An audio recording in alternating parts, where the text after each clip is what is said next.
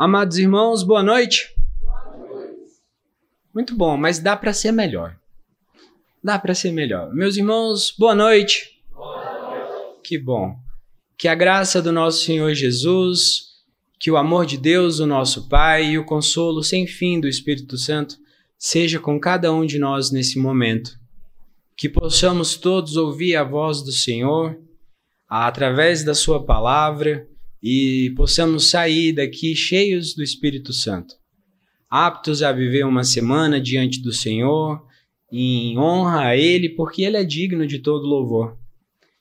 Nesse momento, meus irmãos, eu peço então à igreja que abra suas Bíblias no texto sagrado de Gênesis, capítulo 17. Nós iremos ler o trecho final a partir do versículo 15 até o versículo 17. Essa é a quarta pregação em Gênesis 17, já é a trigésima pregação desde o dia 10 de janeiro de 2021, na série em Gênesis. Então, aí estamos falando sobre esse livro maravilhoso da palavra de Deus há cerca de 616 dias. Claro que não todos os dias, né? Mas temos aí falado sobre esse livro. E se você, por acaso, deseja é, recapitular, ouvir algum dos sermões dos, dos, dos capítulos anteriores, é só seguir a nosso canal no YouTube ou ouvir o podcast que está tudo lá. A palavra de Deus diz assim: peço que a igreja leia comigo. Eu estou lendo aqui a Ara nessa noite, então eu peço que a igreja se é, ao, mesmo, ao mesmo tempo leia comigo. Vamos ler a palavra do Senhor, meus irmãos, que diz assim: Disse também Deus a Abraão: A Sarai, tua mulher, já não lhe chamarás Sarai, porém Sara, abençoá-la-ei e dela te darei um filho. Sim, eu o abençoarei e ela se tornará nações. Reis de povos procederão dela. Então se prostrou Abraão, rosto em terra, e se riu, e disse consigo: A um homem de cem anos há de nascer um filho? Dará à luz Sara com seus noventa anos? Disse Abraão a Deus: Tomara que viva Ismael diante de ti. Deus lhes respondeu: lhe respondeu: De fato, Sara, tua mulher, te dará um filho e lhe chamarás Isaque. Estabelecerei com ele a minha aliança, aliança perpétua para a sua descendência Quanto a Ismael, eu te ouvi. Abençoá-lo-ei, falo-ei fecundo e o multiplicarei extraordinariamente. Gerará doze príncipes e dele farei uma grande nação. A minha aliança, porém, estabelecê-la-ei com Isaac, o qual Sara te dará à luz neste mesmo tempo, daqui a um ano e finda esta fala com Abraão, Deus se retirou dele, elevando-se.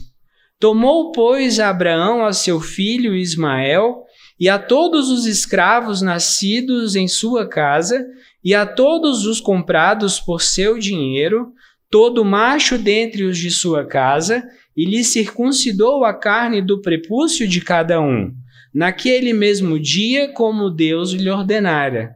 Tinha Abraão 99 anos de idade quando foi circuncidado na carne de seu prepúcio. Ismael, seu filho, era de 13 anos quando foi circuncidado na carne do seu prepúcio. Abraão e seu filho Ismael foram circuncidados no mesmo dia.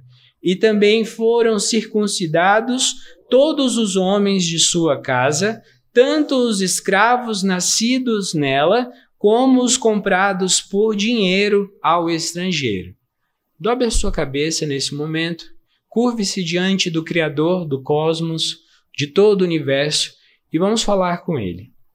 Ó oh, Pai, a tua palavra é rica, a tua palavra é perfeita, porque o Senhor, Pai, é perfeito. Em todos os seus atributos, Pai, não há quem se compare ao Senhor. O Senhor, Pai, tem nos dado dia após dia, segundo após segundo, Pai, muitas razões para cantar louvor ao teu santo nome. neste momento, Pai, tira da nossa atenção, tira do nosso foco qualquer problema, Pai, exterior ao que nós estamos fazendo aqui neste momento, que é ouvir a tua voz. Que possamos nos concentrar na tua palavra. Que possamos, Pai, meditar sobre ela nesses próximos minutos com cuidado, sem pressa. Porque, Pai, a tua palavra, a tua palavra é digna de toda a atenção e de todo o nosso cuidado. Perdoa os pecados do teu povo, Pai. Abençoa aqueles que estão escutando a tua palavra aqui, aqueles que nos acompanham pela internet e que em algum momento no futuro, Pai, possam escutar essa palavra. Que ela seja, Pai, para abençoar o teu povo e que o teu povo seja, Pai, é, capaz de sair daqui conhecendo mais o Deus a quem ele serve. Cuide de nós, Pai, é o que pedimos em nome de Cristo Jesus. Amém. Meus irmãos, é, esse trecho do capítulo 17, ele compreende o final da conversa que Deus tem com Abraão. Aqui nós estamos 25 anos depois que Deus tira Abraão de Ur dos Caldeus e muitas coisas já aconteceram. Abraão já foi até o Egito, já foi provado ali naquilo, naquela terra. Abraão também teve momentos de guerra para poder resgatar o seu primo. E aqui temos todos esses relatos e esse momento no capítulo 17, Deus ele renova a sua promessa a Abraão e ele dá mais detalhes, porque esse é o nosso Deus. É um Deus que se revela de forma progressiva. E nesse capítulo, então, aqui nós vamos ver um Deus que é soberano sobre as suas promessas. Um Deus que manifesta a sua vontade na escolha de um filho, Isaac, e não na escolha de Ismael. Ou, e um Deus que manifesta a sua vontade na escolha de uma mulher, Sara, e não de Agar, que seria aí a escolha mais racional para que as promessas de Deus fossem cumpridas. E aqui nós então vamos ver essa noite que o nosso Deus, que ele é todo poderoso, como se manifesta então no versículo 1, ele é um Deus soberano é um Deus que cuida de nós, é um Deus que renova as nossas esperanças e é um Deus que sara as nossas feridas. É, esse trecho que nós estamos a ler e meditar nessa noite, ele pode ser dividido em quatro partes. A primeira parte é o versículo 15 a 16, que fala de Sara, a portadora da esperança. Depois do versículo 17 até o versículo 18, a gente tem um momento quando Abraão, então, ele ri no seu interior, veja bem que ele não ri para Deus, mas ele ri no seu interior, e depois ele fala com Deus que então usasse é, Eliezer no lugar de, de Ismael no lugar de, do filho da promessa. E depois a gente tem então os detalhes dessa promessa a partir do versículo 19 até o 22. E por último, a gente vai ver aí o sinal da esperança, do versículo 23 até o versículo 27, quando Deus, então, ele. É, quando Abraão, então, não Deus, mas quando Abraão coloca em prática é, o que Deus manda ele fazer. Vamos começar então falando do primeiro trecho, do versículo 15 a 16. Vou ler novamente aqui para os irmãos. Disse também Deus a Abraão: a Sarai, tua mulher, já não lhe chamarás Sarai, porém Sara. Abençoá-la-ei e dela te darei um filho. Sim, eu a abençoarei e ela se tornará nações. Reis de povos procederão dela. Então, aqui, meus irmãos, Deus está nos dando uma informação que até então ele não tinha dado nesses últimos 25 anos. Porque agora ele está dando o nome da mulher que seria a mãe desse filho da promessa. A mãe não é Agar, a mãe é Sara. É Sara que seria então a mãe de nações. E Sara, ela tem uma importância considerável na Bíblia. Ela é a única mulher em toda a palavra de Deus que tem o seu nome mudado. Ela é a única mulher também que tem a sua idade e as circunstâncias da sua morte detalhadas na Bíblia. Se você abrir o capítulo 23 de Gênesis e ler ele do início até o final, você vai ver ali todos os detalhes da morte de Sara e a sua importância na linhagem do povo de Deus. Ela é uma mulher muito importante. E como vocês sabem, eu gosto de dissecar nomes, é uma coisa que, que eu gosto de fazer aqui de púlpito, porque é importante, porque tem informações que são interessantes para nós sabermos. Por exemplo, Sarai. Sarai significa minha princesa. A palavra em hebraico, ela é aqui, ó, sar. Sar significa, é uma, um substantivo ma masculino que significa oficial, capitão, príncipe. Então a gente entende que Sarai era princesa, porque tem essa parte do A aí, Sará, e o I significa minha princesa. Então era a princesa de Abraão. Só que a partir de agora, Sarai não vai ser apenas a princesa de Abraão, apenas a minha princesa. Mas agora Deus dá um novo curso à história dessa mulher. Ele muda a história de Sarai. E agora ela é uma princesa num sentido mais extenso. Ela é uma princesa num sentido mais honrável, porque agora ela viria a ser mãe de nações, mãe de reis. O próprio Messias haveria de vir pela linhagem que nasceria do ventre de Sarai. Por isso, então, ela recebe esse novo nome. Ela deixa de ser Sarai e agora é Sara. Assim como aconteceu a Abraão, que antes era Abrão e agora é Abraão, pai de muitas nações. Agora nós temos então que Sarai, ela não é apenas a princesa de Abraão, mas a princesa que remete a várias nações. Um dos comentaristas ele chega a dizer assim: Sarai, seu nome de nascimento, provavelmente olha para trás quanto à sua origem nobre, porque eles eram de uma origem nobre. Mas Sara, seu nome na aliança que Deus estabelece com seu povo, olha para o futuro, para a nobre descendência de qual ela fazia parte. Meus irmãos, Deus muda a história do seu povo e ele deixa isso gravado, gravado de uma forma muito certa. Uma outra coisa que me chama muito atenção aqui nesses primeiros dois versículos é que nós estamos falando de um milagre, da bênção milagrosa de Deus sobre um ventre que já estava morto. O nosso Deus, ele traz vida a pessoas que estão mortas. E aqui a gente vê, 25 anos depois que eles foram retirados de U dos caldeus, Deus ele revela a sua vontade. E a vontade de Deus, ela nunca é revelada de uma vez. E isso acontece para que nós, seres caídos, corrompidos pelo pecado, em santificação progressiva, justificados pelo sangue de Cristo, nós possamos viver em dependência de Deus. Deus poderia muito bem ter falado para Sarai, lá em U dos Caldeus ainda, que ela seria aquela que viria a gerar o, o filho prometido. Mas ele não faz isso. E isso ele faz de tal forma para que houvesse uma dependência diária, para que o povo não ficasse acostumado no seu lugar, mas dependesse diariamente de Deus. E Deus mostra que, de fato, é Deus o Todo-Poderoso, porque ele traz vida através de uma mulher que racionalmente não se esperava mais o surgimento de vida alguma. E é interessante, sempre lá na turma de fundamentos da fé, nós temos trabalhado que Deus ele age pelas leis que ele criou, pela gravidade, as leis da terra que ele fez, mas Deus ele não se limita a essas leis que ele criou. Ele é um Deus tão poderoso, tão soberano, que ele age fora das próprias leis que ele criou o mundo para vir a existir.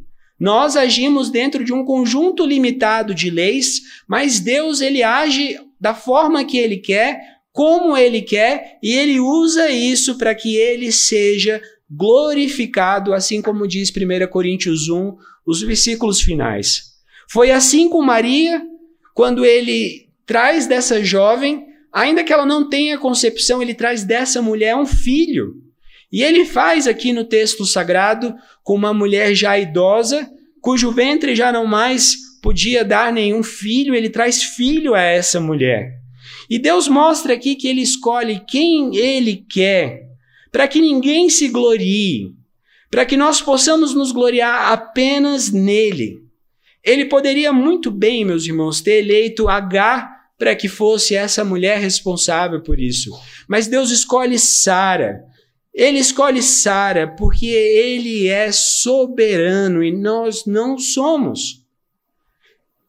Ele elege Isaac. Ele não elege nem Eliezer, que era servo de Abraão, nem Ismael. Nós servimos a um Deus que é soberano. Dito isso, as primeiras aplicações que eu posso trazer à igreja essa noite são as seguintes. Irmãos, descansem sobre o fato que Deus, ele está no controle. Ele é o Deus todo-poderoso, soberano, capaz de agir dentro e fora das leis que ele mesmo estabeleceu. Descanse que ele tem o controle, mas não cesse de fazer a sua parte. Não cesse de buscar diariamente a esse Deus maravilhoso.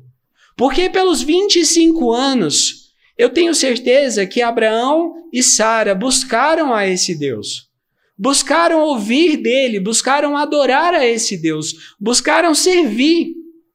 Ainda que de forma errada por muitas vezes, mas eles buscaram o Senhor. Então, ao mesmo tempo que nós devemos descansar no Senhor, aguarde no Senhor e busque o Senhor. E por último, considere com tremor e absoluta gratidão, meus irmãos, que Deus, ele nos elegeu, ele nos tirou para fora da rota de colisão para a morte eterna, para que pudéssemos viver na sua maravilhosa luz. Nós não merecíamos.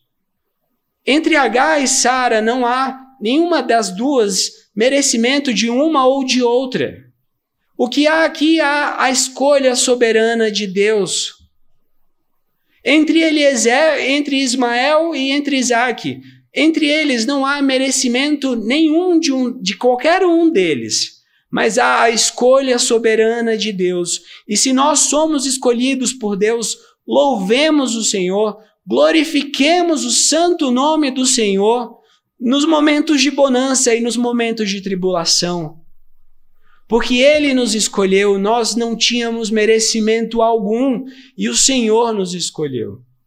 Isso é o que eu posso retirar então dessa primeira parte. Continuando, o tema da, da, do sermão de hoje, eu não sei se vocês conseguiram entender a arte, mas é esperando contra a esperança.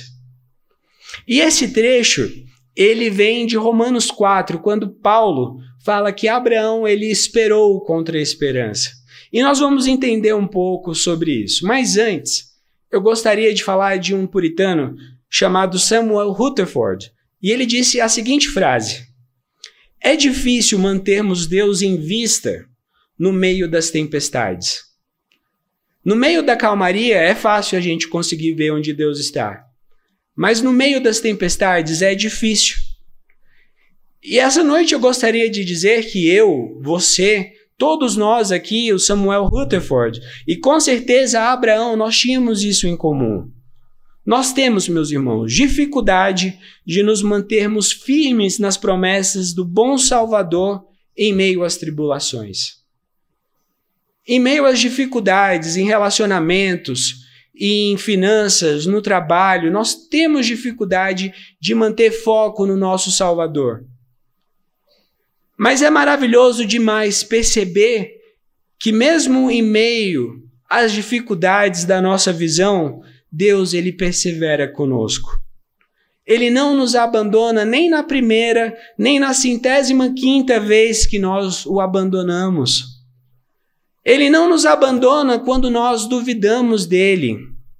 O nosso Deus, ele vai levar 100% dos seus eleitos à terra prometida.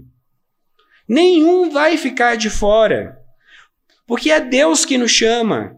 É Deus que chama um pecador como Zaqueu, um morto como um Lázaro, um pecador imundo como eu. Quando nós lemos no versículo 17 que Abraão ele se prostra, rosto em terra, isso é um sinal de reverência, meus irmãos. Isso é um sinal de reverência, é um sinal de que Abraão ele está adorando as promessas que Deus tinha acabado de falar para ele. Não é um riso de dúvida tão somente. Muitos teólogos eles acham que nesse trecho Abraão ri de dúvida, mas não há dúvida aqui. Abraão ele ri porque ele está estupefado, ele está perplexo, ele está maravilhado com as promessas de Deus. Isso não é um riso profano, um riso de incredulidade, é um riso santo. É um riso de alguém que confia em Deus. Não é um riso como, por exemplo, o riso de Zaqueu. Abram as suas Bíblias aí, por favor, meus irmãos, em Lucas, capítulo 1. Lucas capítulo 1, versículos 18 e 19. Então perguntou Zacarias ao anjo: Como saberei isto? Pois eu sou velho e minha mulher avançada em dias. Aqui era a mesma situação que nós encontramos aqui com Abraão, certo? E respondeu-lhe o anjo: Eu sou Gabriel que assisto diante de Deus e fui enviado para falar-te e trazer-te boas novas. Todavia, Zacarias, você vai ficar mudo e não poderá falar até o dia em que estas coisas venham a realizar-se, porquanto não acreditaste nas minhas palavras, a quais a seu tempo se cumprirão. Aqui a gente tem um caso de alguém que duvida. E aqui é um caso em que Deus repreende através do seu anjo e ele emudece esse homem.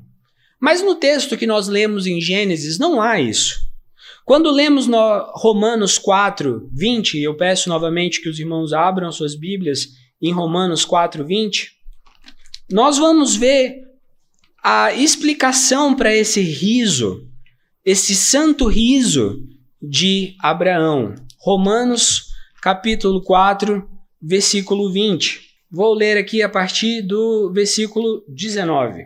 E sem enfraquecer na fé, embora levasse em conta o seu próprio corpo amortecido, sendo já de cem anos e a idade avançada de Sara, não duvidou por incredulidade da promessa de Deus, mas pela fé se fortaleceu, dando glória a Deus. Aqui está explicando o que acontece a Abraão nesse momento de riso. Ele confia em Deus. Abraão ele foi esperançoso, meus irmãos, contra a esperança. Ou seja, mesmo considerando que o seu corpo era velho, mesmo considerando que a sua esposa era velha e que eles não tinham mais condições, mesmo considerando a razão e considerando que eles poderiam esperar e ele só poderia esperar que o seu filho com a egípcia fosse esse filho da descendência. Mesmo esperando mesmo contra a razão, ele esperou e acreditou em Deus. Então, aqui, meus irmãos, nós temos um riso de alegria, um riso atônito, um riso de espanto, um riso de perplexidade diante da grandeza de Deus. E eu quero dizer à igreja essa noite, meus irmãos, amados, Deus, ele faz a sua vontade em meio ao seu povo. E ele pode trazer um sorriso de alegria contra coisas que nem a ciência, nem a medicina falam que é possível acontecer. Esse é o Deus que nós servimos. É por isso que nós oramos, é por isso que nós jejuamos, é por isso que acreditamos que o nosso Deus é um Deus de milagres.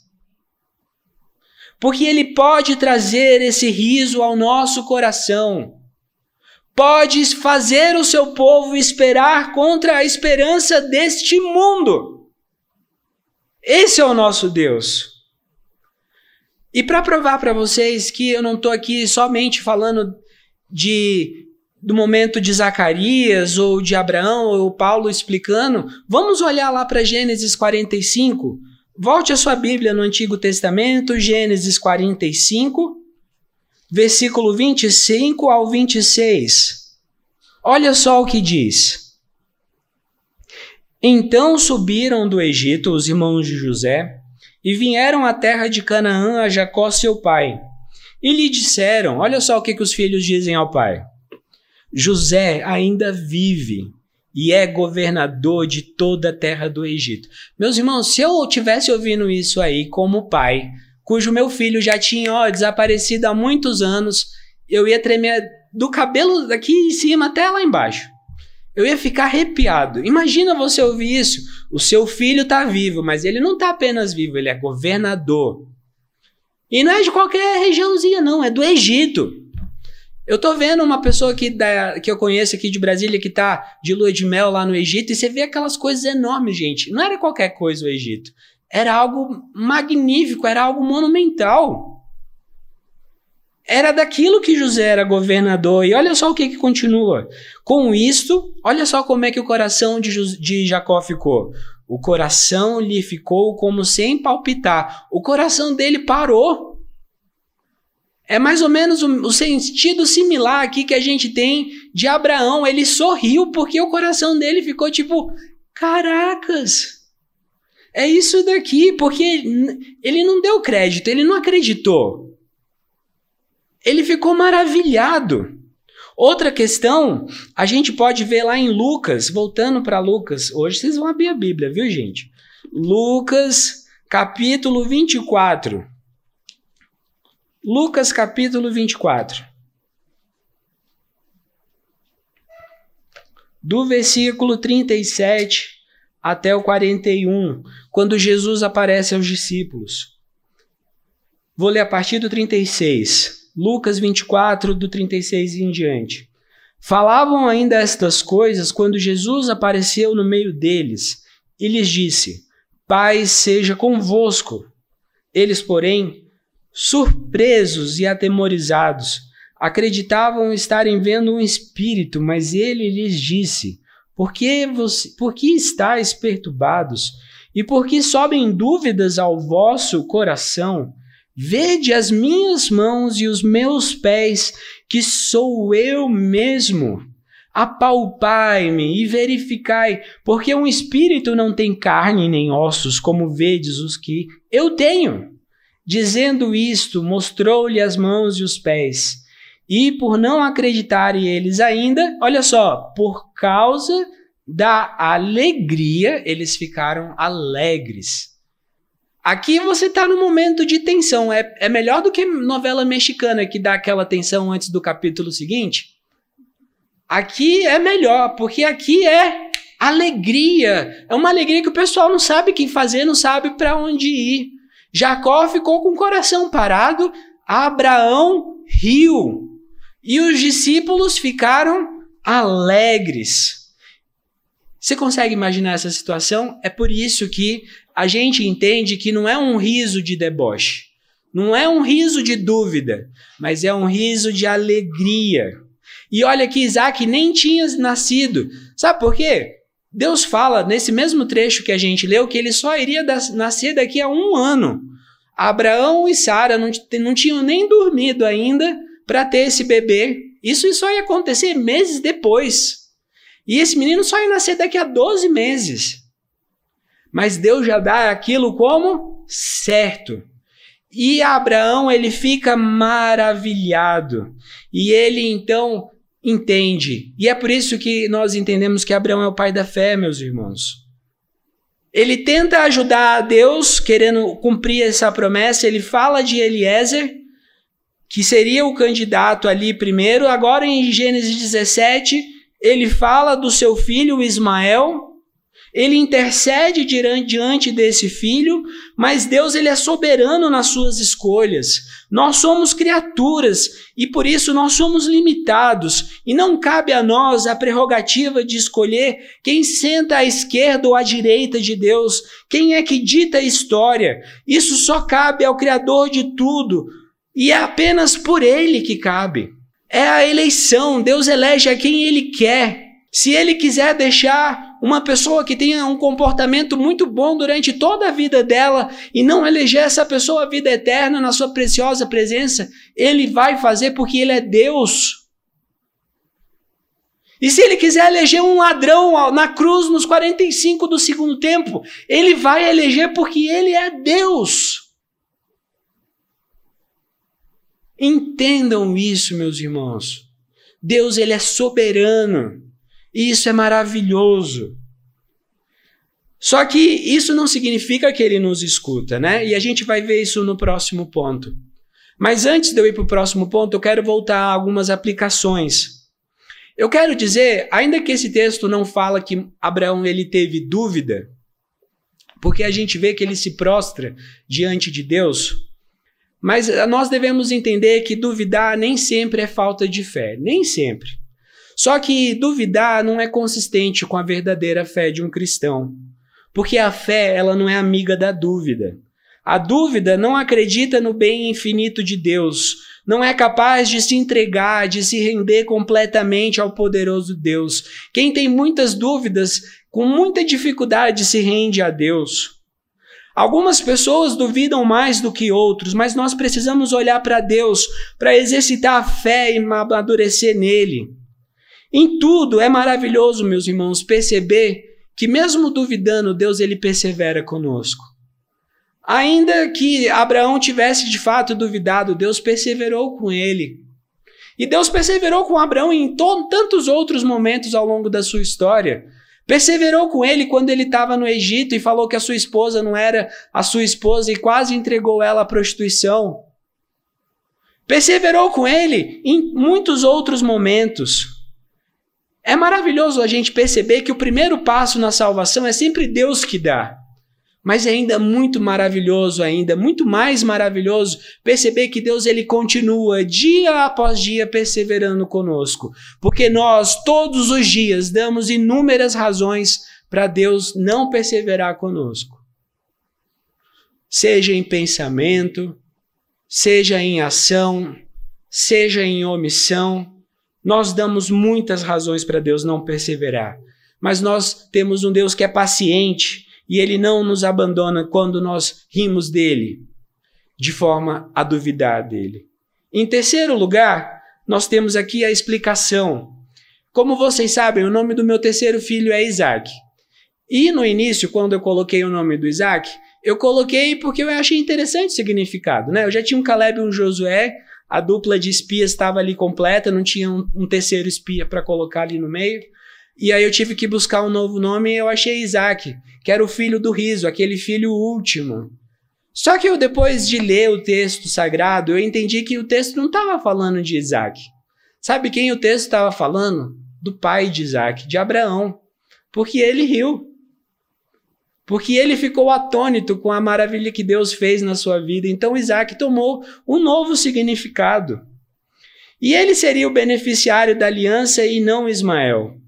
Mas também, meus irmãos, Ismael ele é beneficiado. E aqui a gente na teologia tem um ponto interessante, que é o que a gente fala de graça comum.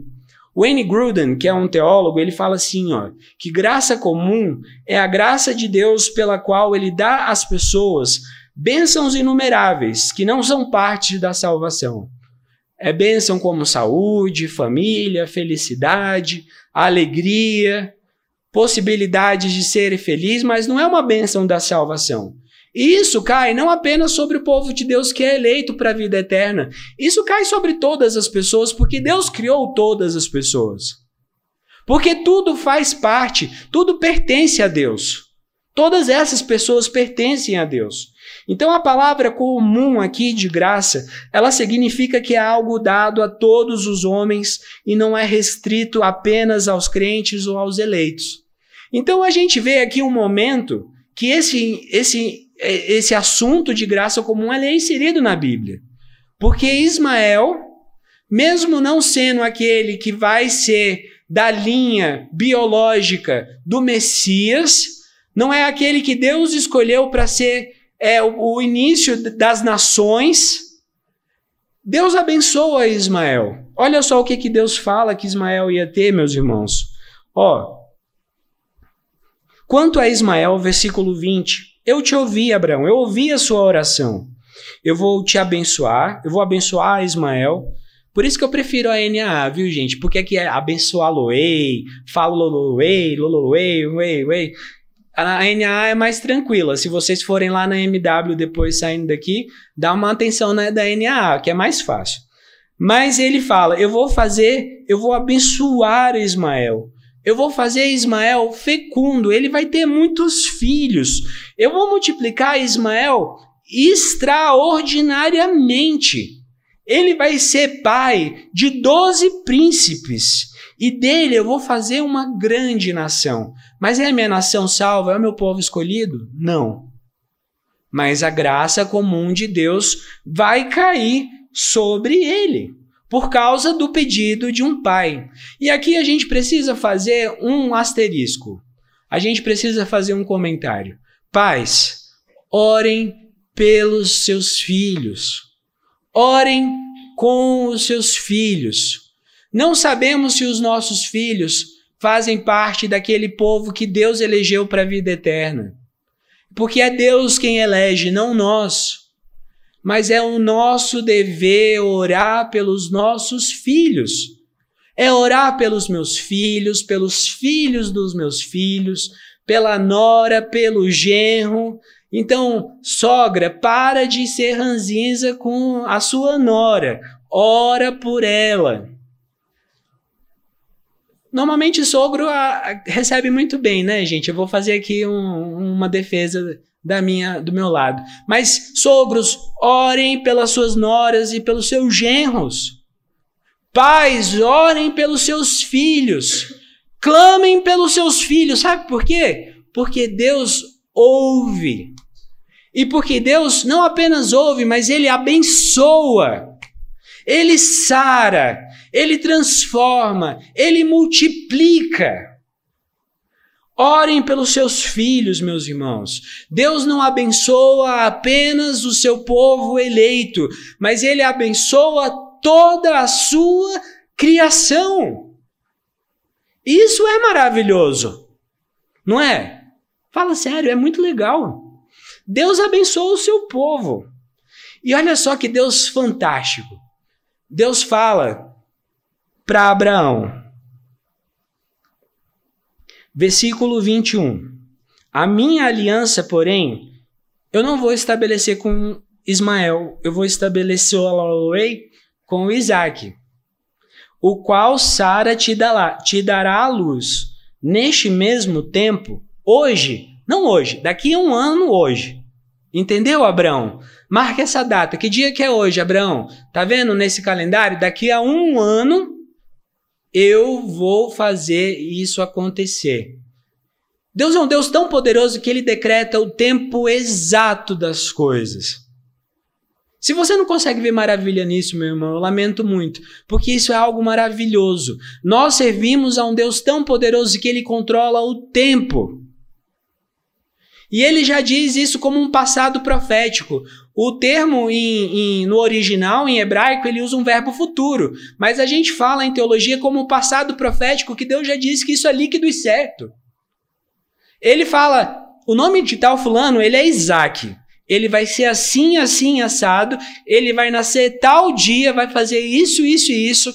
E vão, nações vão nascer dele porque eu sou Deus o Todo-Poderoso, e eu decreto a minha vontade. Sabe o que, isso significa? Que Deus um dia vai voltar, Cristo Jesus vai voltar, no dia que ele estabeleceu e que ele sabe, e vai nos recolher desse mundo cruel.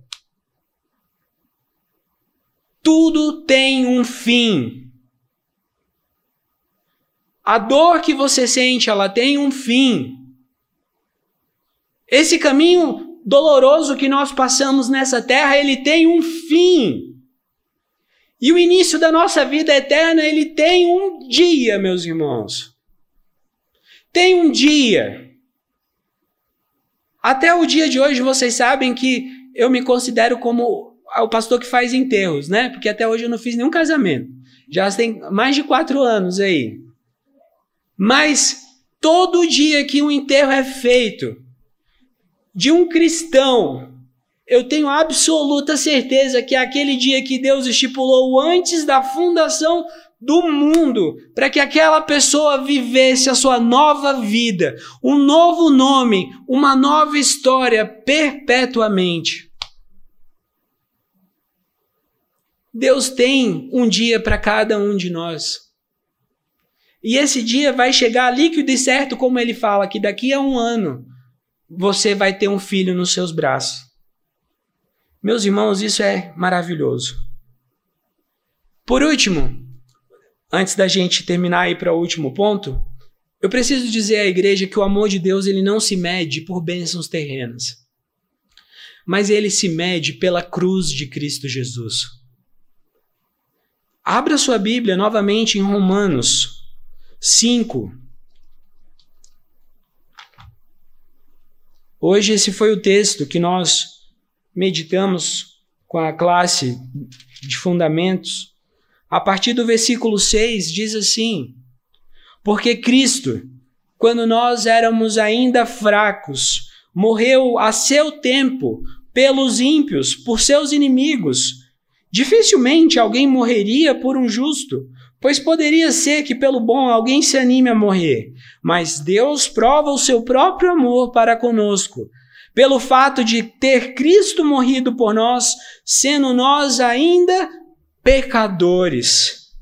Logo, muito mais agora, sendo justificados pelo seu sangue, seremos por ele salvos da ira.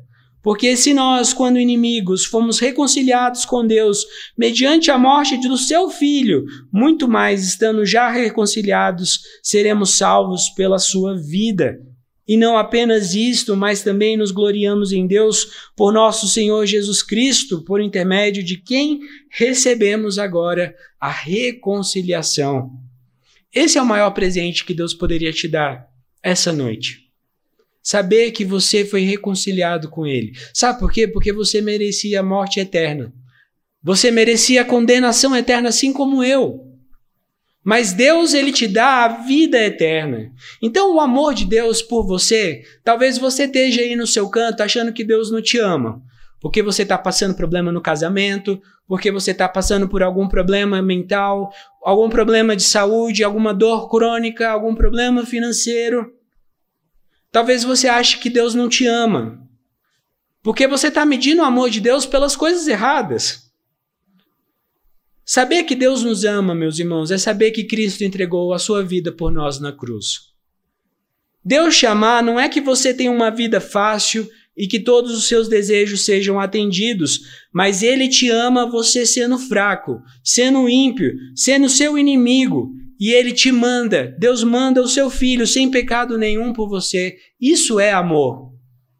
Não é um amor algodão doce, não é um, um amor guetiano, um amor o amor romântico alemão. Isso é o verdadeiro amor. Por último, nós vemos o sinal da esperança. Quando Deus ele termina essa conversa com Abraão no versículo 22, a palavra de Deus diz que ele se retira de Abraão e ele se eleva. E aqui, meus irmãos, eu acho algo fenomenal que está acontecendo que às vezes a gente não presta atenção. Todos os homens da casa de Abraão, inclusive Abraão, com quase 100 anos de idade, são circuncidados. Moisés mostra ao povo, Moisés que escreveu esse, esse texto, ele mostra ao povo que recebeu a mensagem de Gênesis no deserto que não era apenas a linhagem biológica de Abraão através de Isaac que seria abençoada, mas ele mostra que é Ismael, que não está dentro do grupo que vai ser abençoado, porque ele recebe a circuncisão. Mostra também que são os escravos e todas as pessoas que foram compradas e viviam no clã. A gente está falando aqui de 500, 600 pessoas. E em um dia foram circuncidadas. Eu quero que você entenda a dimensão desse evento. Eles não esperaram para o dia seguinte, para daqui a 10 dias, quando eles tivessem condições climáticas, recebessem as, as, as máscaras, injeções da China, viessem alguma situação confortável para eles poderem fazer aquele multirão de circuncisão. É imediatamente. E aqui tem um padrão. A obediência a Deus é agora. A obediência ao que Deus fala não é amanhã. Quando você tiver passado num concurso, quando você tiver entrado na universidade, quando você tiver uma casa, quando você tiver um emprego, Deus não espera que você obedeça a Ele quando as condições estiverem favoráveis. Aqui nós temos um padrão que Deus espera que a obediência seja neste momento. É agora. É pontual, é naquele momento. Com isso, eu preciso perguntar aos irmãos uma coisa. A palavra de Deus, meus irmãos, ela reina de forma suprema sobre a sua vida.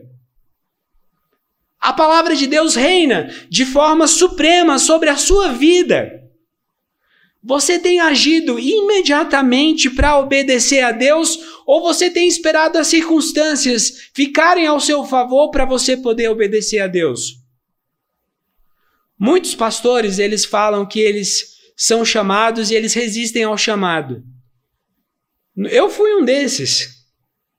Eu só fui para o seminário depois que eu já tinha feito tradução, que eu tinha casado, já estava encaminhando, já estava resistindo há muito tempo. Até o momento que eu não conseguia mais resistir, eu falei, eu tenho que estudar a palavra de Deus, porque esse é o caminho que Deus tem para mim. Não importa, agora eu não tenho mais como negar. Mas o certo é você ouvir o chamado de Deus, atenda. Faça como Samuel, eis-me aqui. Você ouviu o chamado de Deus para você ter uma vida certa com Deus? Você está namorando? Não entre, não vive uma vida sexual errada. Não tenha vida sexual antes do casamento. Case e viva corretamente diante de Deus. Tome as decisões corretas. Não espere determinada situação acontecer na sua vida para que você possa ter uma vida santa, porque você não tem o amanhã garantido. É agora. É agora. Resolver relacionamento pendente é agora. Você tem algum relacionamento, relacionamento pendente com o irmão, com o tio, com o sobrinho, com pessoa dentro da igreja? Meu irmão, resolva. Saia daqui e vá resolver o seu relacionamento com essa pessoa para a glória de Deus. É agora. Porque sabe como Satanás ele age? Olha só como Satanás ele age. Ele fala: "OK. O que Deus fala tá certo. Viver dessa forma é a forma correta. Mas não faz isso agora não. Espera uns minutinhos, espera até amanhã ou até depois. E, gente, obedecer a Deus é fazer na hora que ele manda. Quando Deus manda Abraão sacrificar o seu único filho, ele não espera. Logo cedo de manhã, ele pega os seus servos e o seu filho e ele parte numa caminhada de três dias. Poderia ter que fazer tosquia dos, do rebanho, fazer algum tratamento, alguma coisa ali poderia ter que ser feita. Não, é naquela hora e ele obedece. Eu quero dizer aos irmãos que as provações, elas tiram o apego às coisas desse mundo e elas nos fazem desejar o reino prometido. Quando a gente passa por tanta dificuldade como Abraão já tinha passado, 25 anos peregrinando para tentar ouvir a voz de Deus, as promessas serem cumpridas que Deus fez para ele em Ur dos Caldeus, depois de 25 anos, ele confia em Deus.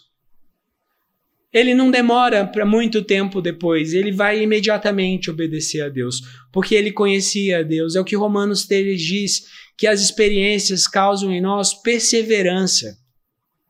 Precisamos ser perseverantes no nosso Senhor, meus irmãos. Precisamos ouvir a sua voz, confiar que ele cuida de nós e então obedecer. Que a palavra do Senhor tenha falado ao seu coração essa noite. Que o Senhor tenha incomodado você no que você está passando e que possamos viver uma vida santa diante de Deus. Abaixe sua cabeça, vamos novamente orar ao Senhor e pedir que Ele nos abençoe. Pai, o Senhor Deus é um Deus perfeito. Em todos os seus atributos não há melhor que o Senhor. Te louvamos, Pai, porque cada uma das tuas promessas, Pai, ela é cumprida. Cada uma das tuas promessas, Pai, ela é líquida e certa.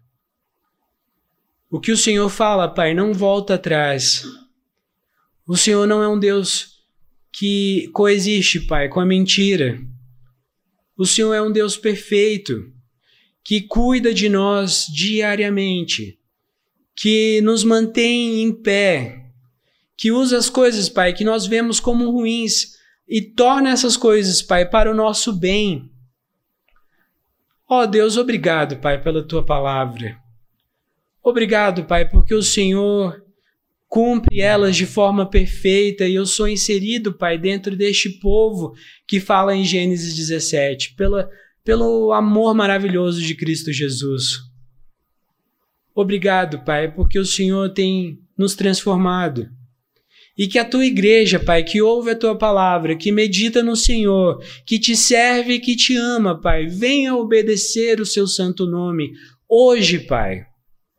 Que não deixemos, Pai, para o amanhã, porque não sabemos se estaremos aqui amanhã e pode ser tarde demais. Que a tua igreja, Pai, viva a tua palavra, que a tua igreja adore o teu santo nome, Pai, e possamos então viver uma vida santa diante do Senhor. Perdoa-nos, Pai, é o que pedimos em nome de Cristo Jesus. Amém.